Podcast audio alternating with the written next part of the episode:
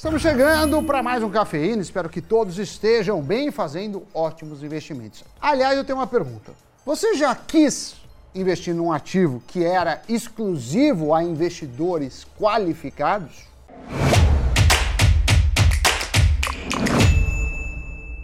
Salve pessoal, boa pergunta, hein, Sammy Boy? É desanimador, né? Quando a gente olha para aquele fundo renomado que está sempre fechado para novos aportes, mas quando reabre, o investidor comum não pode entrar, só pode o chamado investidor qualificado, aquele que tem pelo menos um milhão de reais aplicados. Só que hoje você vai descobrir que tem um outro jeito de você se tornar um investidor qualificado, mesmo sem ser milionário. Essa dica sozinha, fala sério, já merece um clique seu no botão de inscrição do Invest News, hein? Faz isso aí, vai.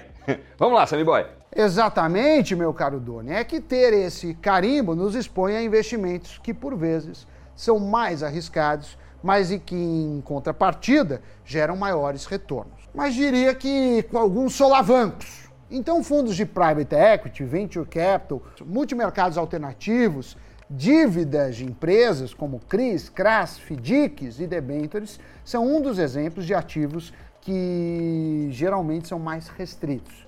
E isso quem delimitou foi a CVM, por entender que o investidor qualificado entende os riscos e as especificidades de cada um desses investimentos. Por mais que os títulos que o Sam citou também estejam acessíveis ao investidor comum, alguns dos filés do mundo dos investimentos não estão.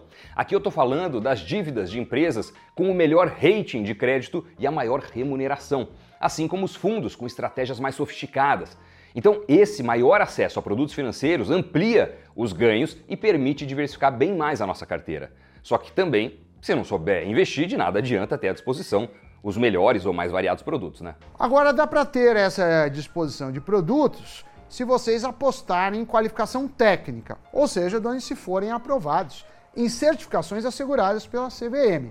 E tem especificação uh, para vários níveis. Tem algumas que são básicas, você nem precisa ser um expert na área para conseguir fazer. Então, essa preparação técnica vai de encontro com o que o órgão regulador espera antes de navegarem em águas mais voláteis, ou seja, investidores que entendam o que estejam fazendo. De acordo com a B3, que interpretou a resolução da CVM sobre os requisitos mínimos para se tornar um investidor qualificado, temos à disposição pelo menos 22 certificações para isso. Claro que algumas são mais voltadas para níveis na carreira hierárquicos mais elevados, de quem é desse ramo, né? como para quem quer ser gestor de grandes fortunas em instituições renomadas. Mas tem também certificações introdutórias, caso do CPA 10. Nessa tela que vocês vão ver agora constam quais são as possíveis formações, bastando escolher uma delas.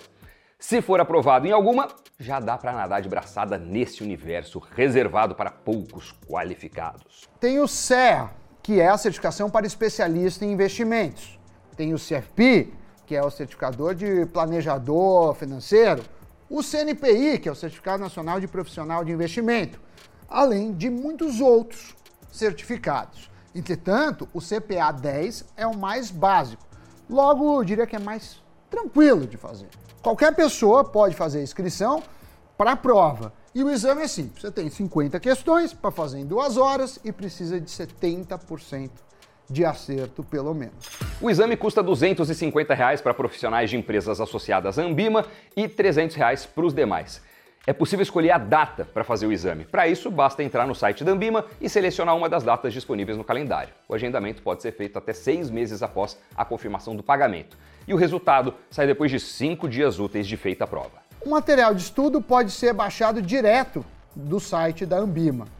Basta entrar na página inicial, acessar a área Educar, depois certificações e aí clique em CPA 10. O conteúdo está dividido em sete partes que vão, Doni, desde como funciona o sistema financeiro atual até a previdência privada. E tendo a aprovação, basta entrar em contato com a sua corretora de valores e encaminhar o certificado, para assim mudar o seu status de investidor comum para investidor qualificado. Feito isso, partiu tirar vantagem do seu esforço, né? Merece! Você terá acesso a um maior número de produtos financeiros e, por vezes, alguns até exclusivos. Além disso, você pode esperar por uma maior rentabilidade potencial da carteira, porque vai ter acesso a estratégias mais arrojadas. Isso sem contar com, eventualmente, menores taxas de administração junto a bancos, corretoras e até gestoras de fundos de investimento ou ETFs que antes ofereciam produtos restritos àquele determinado público no qual você não se encaixava e agora tem acesso. Mas aqui vale ressaltar que é essencial entender qual a sua tolerância a riscos.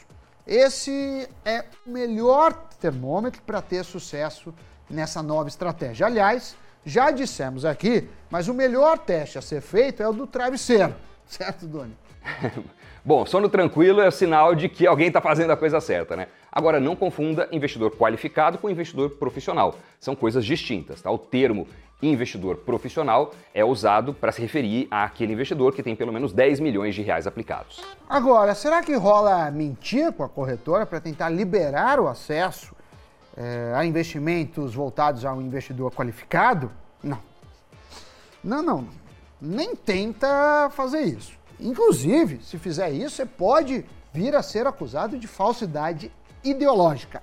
Isso é um crime previsto em nosso Código Penal. Então, se a pessoa aí de casa vier assinar um documento afirmando que é qualificado quando não é, pode ser acusado e cumprir pena entre 1 a 5 anos, claro, a depender da gravidade da situação e da característica do documento que foi falsificado. Então eu espero que vocês tenham gostado dessa dica. Talvez não sejam muitos os que vão se debruçar nas apostilas, estudar para ser um investidor qualificado, mas se esse vídeo ajudar uma ou algumas pessoas que seja, a gente já vai ficar muito feliz de ter contribuído. Quem sabe esse não é o primeiro passo, a sua primeira certificação de muitas que poderão vir na sua vida financeira e profissional e te deixe um pouquinho mais próximo do primeiro milhão.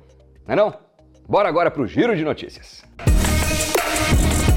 O ano de 2022 foi marcado por um recorde histórico no lucro e nos dividendos das empresas estatais federais, segundo o levantamento do TradeMap. Juntas, as companhias distribuíram 189,5 bilhões de reais em proventos nos primeiros nove meses do ano passado. No entanto, o cenário recorde pode não se repetir em 2023.